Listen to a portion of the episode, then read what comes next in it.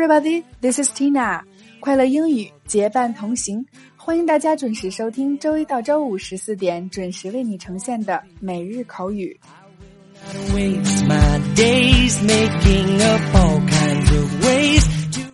我们今天的学习内容是 "Don't get me wrong." Don't get me wrong. 你别误会我。当你担心对方误解你们的谈话内容。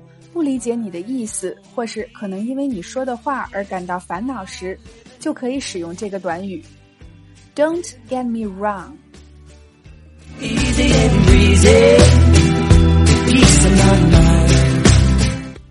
比方说，Number one，A，你别误会，我认为他人很好，不过你也得承认他不是很负责任。B，你说的没错。他还有很多东西要学。A. Don't get me wrong, I think he's a very nice person, but you have to admit he isn't very responsible. B. You're right, he's got a lot of things to learn. A. Don't get me wrong, I think he's a very nice person, but you have to admit he isn't very responsible. B. You're right.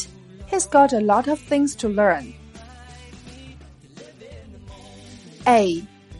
Don't get me wrong. I think he's a very nice person, but you have to admit he isn't very responsible. B. You're right. He's got a lot of things to learn. Number two.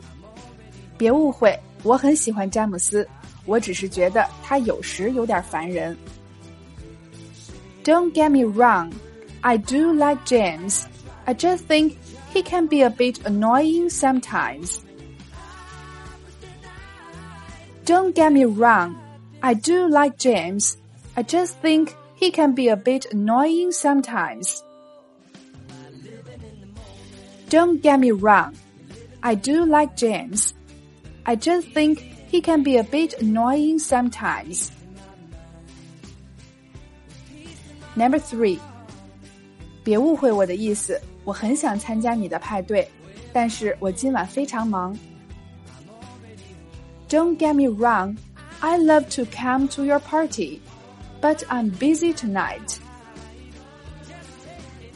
Don't get me wrong, I'd love to come to your party, But I'm busy tonight. Don't get me wrong, I love to come to your party, but I'm busy tonight.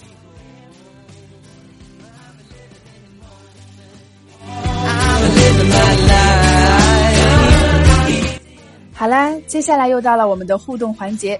其实英语中有很多常用又容易被大家误会的表达方式，Tina 费尽心机已为你整理完毕。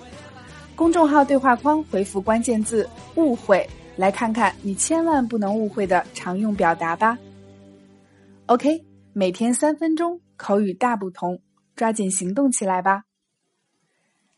另外，请及时关注我们的微信公众号“辣妈英语秀”或小写的 “Tina Show 七二七”，来收听我们更多的节目，并参与精彩的线下国际趴。